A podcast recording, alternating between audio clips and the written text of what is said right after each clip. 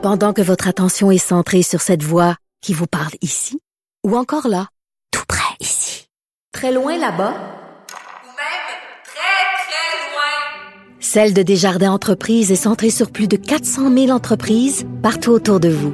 Depuis plus de 120 ans, nos équipes dédiées accompagnent les entrepreneurs d'ici à chaque étape pour qu'ils puissent rester centrés sur ce qui compte, la croissance de leur entreprise.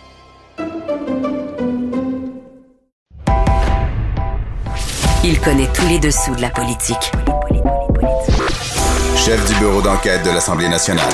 Antoine Robitaille. Là-haut sur la colline. Là-haut sur la colline. Cube Radio. Bon vendredi à tous. Aujourd'hui à l'émission, y a-t-il un risque de bordel informatique relié à l'intention du ministre Christian Dubé de rendre plus fluide le partage d'informations dans le réseau de la santé? C'est ce que croit le correspondant parlementaire Nicolas Lachance que l'on reçoit aujourd'hui et qui a beaucoup écrit sur les problèmes des grands projets informatiques du gouvernement du Québec. Dans un deuxième temps, il analyse un nouveau phénomène que l'on pourrait résumer par la formule à chaque jour suffit sa prime qui illustre bien la gestion de la pénurie de main-d'œuvre par le gouvernement Legault. Mais d'abord, mais d'abord, c'est l'heure de notre rencontre quotidienne avec Rémi Nadeau. Cube Radio. Les rencontres de l'heure. Rémi Nadeau et Antoine Robitaille. La rencontre Nadeau-Robitaille.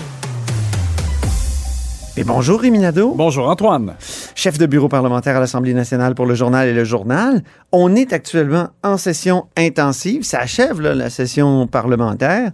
Euh, et on va tout de suite à l'analyse sportive de la période de questions parce qu'il y a eu une période de questions en ce vendredi, ce qui n'arrive qu'en session intensive.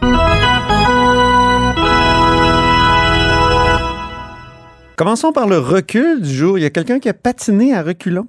Exact. Dominique Anglade, jeudi, a affirmé euh, que Christian Dubé et François Legault, les avaient nommés, avaient été en partie responsables du drame qui est survenu euh, en Abitibi, alors qu'un individu, M. Richard Genet, euh, qui euh, avait besoin de soins, l'urgence de Sainte-Terre étant fermée en fin de journée, a attendu, il a appelé les services d'urgence durant la nuit. Bref, monsieur est décédé malheureusement à la suite de tout ça.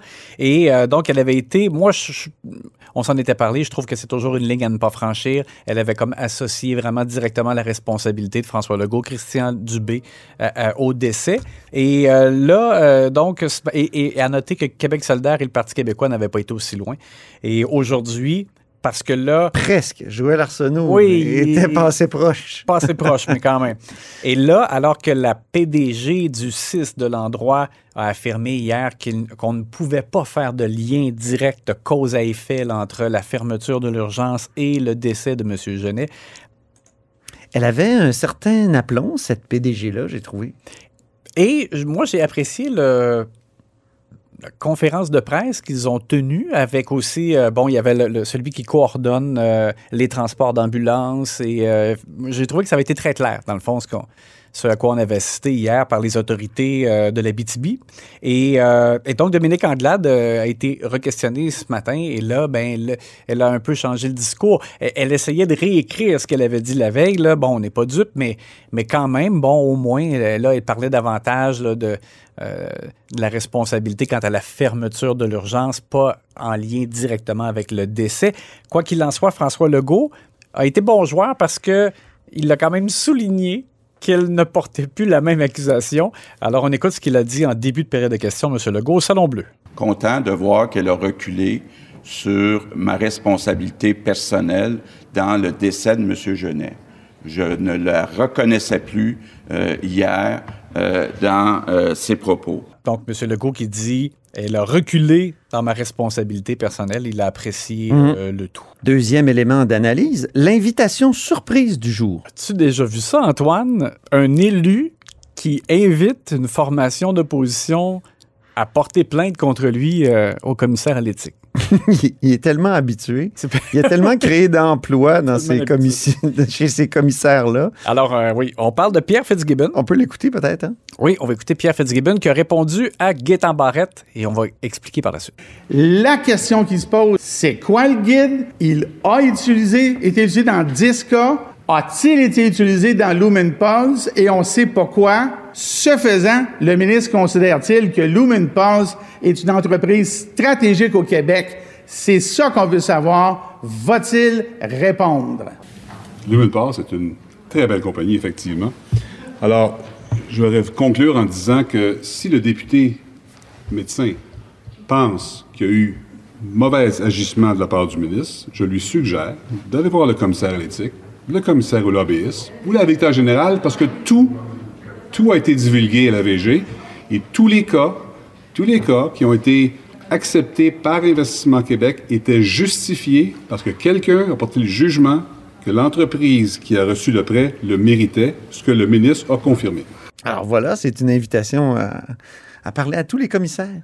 Parce que Gaétan Barrette et Monsef Déragi, avant lui, posaient des questions sur Lumen Pulse, notamment une entreprise. On veut savoir si dans les 10 entreprises qui ont obtenu de l'aide financière et qui ne respectaient pas les critères des programmes d'aide, est-ce qu'il y a Lumen Pulse? Parce que dans cette entreprise-là, il y a celui qui est fiduciaire de Pierre Fitzgibbon pour ses, euh, pour ses actifs. Euh, comme il est ministre et qui peut pas. Il n'y a pas l'épouse aussi de, de, Christian Dubé qui, qui, était dans cette entreprise-là. Dans le temps, on avait enquêté en 2018 là-dessus, effectivement. Bon, alors tu vois, M. Fitzgibbon a, a esquivé la question. Il n'a pas voulu répondre directement. Et euh, Gaétan Barrette euh, qui est revenu à la charge et donc Pierre Fitzgibbon qui va ici. À noter aussi en passant que j'ai trouvé M. Euh, Paradis, François, le président un peu frileux parce qu'il refusait le terme récidiviste. Mais dans ce cas-ci, c'est un fait dans le sens que M. Fitzgibbon est un récidiviste en matière de blâme de la commissaire à l'éthique. Gaétan Barrette a utilisé ce, ce terme-là et M. Paradis lui a demandé de le retirer. Alors, j'ai hâte de voir, est-ce que les... Donc, ça veut dire qu'il vient de le mettre au, au fameux lexique ouais, des à mots moins qu'il- interdits. À moins qu'il l'était déjà, mais je- honnêtement, je vois mal comment le terme récidiviste peut être... euh, dans la liste des, des- termes interdits, en tout cas. Et là, ce qui serait intéressant, c'est de voir est-ce que vraiment les libéraux euh, vont euh, passer de la parole euh, aux actes et est-ce qu'ils vont déposer une plainte à la commissaire à l'éthique? Est-ce qu'il y aura enquête? Ça, ça va être vraiment à surveiller la semaine prochaine. En tout cas, c'est un, un dossier intéressant parce que si les règles étaient complètement élastiques, comme le dit M. Pierre Fitzgibbon, ça veut dire qu'il y a bien des entreprises qui s'étaient dit, en regardant les critères les- de base, euh, bon, on n'est pas éligible, qui auraient pu es- essayer, euh, qui auraient donc qui auraient pu avoir des sous. Hein? C'est ça qui est frustrant pour euh, plein d'entreprises au Québec. C'est c'est ça, quand les, les- les règles sont trop élastiques, euh, euh, M. Fitzgibbon prête flanc, encore une fois. Oui, parce que on l'avait dit dès le départ, c'est que sinon, c'est pas juste. C'est des entreprises qui savaient qu'elles pouvaient avoir comme un passe-droit grâce au pouvoir discrétionnaire du ministre. Ben là, euh, les autres le savent pas, euh, ça marche pas. Troisième élément d'analyse, le buisson ardent du jour. Le feu brûle toujours donc entre Sonia Lebel et les syndicats des travailleuses des garderies. Euh, j'avais l'impression en début de journée que peut-être qu'il y avait euh, du positif parce qu'on on a été convoqué après la période des questions par Sonia Lebel qui disait avoir eu des échanges en avant-midi avec les syndicats et on, on- Qui avait déposé comme une bonification voilà, c'est ça, on constatait qu'il y avait une bonification. Donc, on se disait, ah, ben, parce qu'il il manque tellement pas grand-chose là, pour arriver à une entente. Là.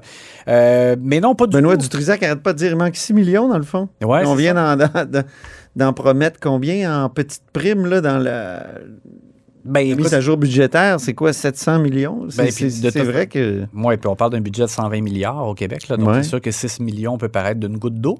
Euh, mais malheureusement, c'est ça, pas du tout. Euh, Sonia Lebel est arrivée après la période de questions en disant euh, Nous, on a bonifié. Là, on- si on résume, là, le gouvernement a fait un pas. Il était à 9% d'augmentation salariale pour les employés qui ne sont pas des éducatrices, qu'on appelle les employés de soutien, comme des cuisinières ou des concierges.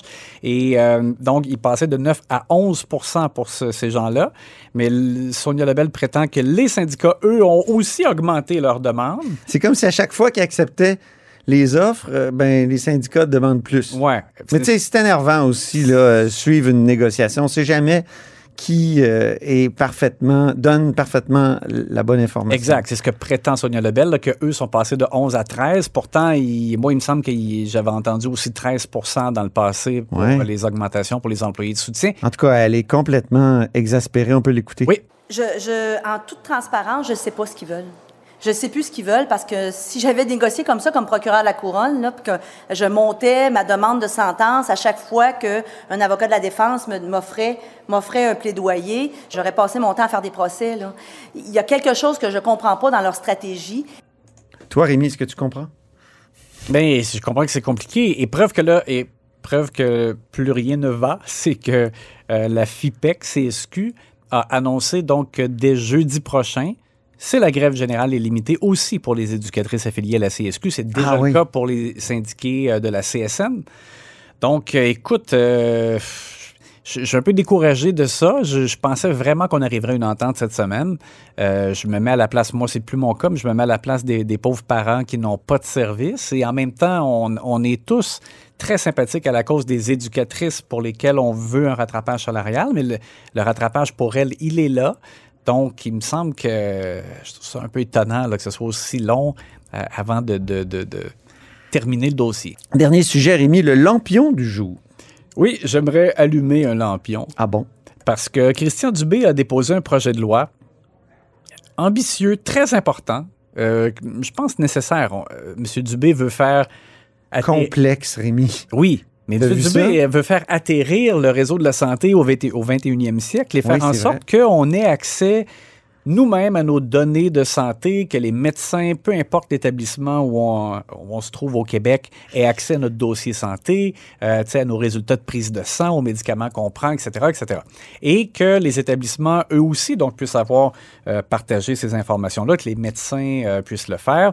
Et euh, pour, pour arriver à ça, ça va prendre... une Puis aussi, il faut dire, là, c'est pendant la première vague, il manquait d'informations. C'est ça qu'on qu'on comprend. Donc, euh, Oui. il dit qu'on, grâce à ce projet de loi-là, il va réussir à faire en sorte que l'information va circuler. Exact. Mais pour, pour arriver à ça, ça prend comme une espèce de méga plateforme informatique, on comprend. Et ça, ça prend des années à développer. Ça pourrait s'appeler Sagir. Oh, oups. Non, non, non. Tu sais quel est le surnom de, de Sagir? Chire. Oui. oui, oui. C'est- Grand projet On informatique. avait travaillé là-dessus, oui. et, euh, et donc, euh, les spécialistes ont dit ça, ça prendrait quelques années. On a dit cinq ans, là, ça c'est comme un minimum. Et M. Dubé veut pas attendre euh, ces années-là. Donc là, il demande à sa gang, je veux dire ça comme ça, de se débrouiller pour connecter des systèmes qui existent déjà et faire en sorte qu'on y arrive graduellement sans attendre la- le, le véritable, le vrai système informatique. Oui, j'ai dit véritable deux fois. Mais donc, euh, je, je pense que, tu sais, il faut y arriver. Ça va être complexe. Ça ouvre la porte à du bordel informatique parce qu'à court terme, quand on va essayer de connecter des systèmes qui, en théorie, doivent pas nécessairement se parler, ça va être dur. Et ça se peut que ça chire, justement, comme pour euh, faire référence à ce qui s'est passé avec Sagir. Donc, euh, projet informatique, c'est toujours complexe, mais au moins, c'est comme si M. Dubé posait la première pierre pour arriver euh, à ce qu'on rende permanent aussi la situation qu'on a commencé à voir, là, que, les- que, que M. Dubé a en main les informations, euh, peu importe là, les établissements, ce qui se passe, la situation. L'idée aussi, c'est que... On avec- est en urgence sanitaire. Peut-être que c'est ça qui aide à, à la circulation de l'information. Il y a certaines règles de protection Qui sont qui levées. sont levées. Oui. Puis là, on veut que On dans veut la rendre- loi, ça devienne On veut permanent. rendre ça permanent et faire en sorte que, euh, pas juste pour la gestion de pandémie, mais que par la suite, pour réduire les délais d'attente pour des chirurgies, pour la gestion des urgences, qu'on ait vraiment comme toutes les données qui vont permettre au ministre de prendre des meilleures décisions. Donc, alors, c'est pour ça que je. Bon, ça prend la foi, là, parce que c'est compliqué et les systèmes C'est comme quand Jacques Demers voulait gagner donc un match et puis il allait faire quoi une neuvaine à, à Saint-Anne-de-Beaupré? Oui, il était, il était pieux, hein, Oui. euh, Jacques Demers. Donc, Oui, euh, entraîneur, ancien entraîneur du Canadien et ancien des Nordiques aussi. Euh, brièvement, oui, je, je pense en, en début de, de carrière. Alors, je suis peut-être un peu moins pieux que Jacques Demers, mais je vais quand même mettre euh, tout ce que j'ai de, de Stoneham, t'as pas une église là, où tu pourrais aller. hein? oui, c'est ça. pour, pour que ça marche et qu'ensemble, on a un réseau de santé euh, plus performant. Merci Rémi Nadeau. Puis on se reparle lundi. hein, mais tu- tu- demain, tu travailles.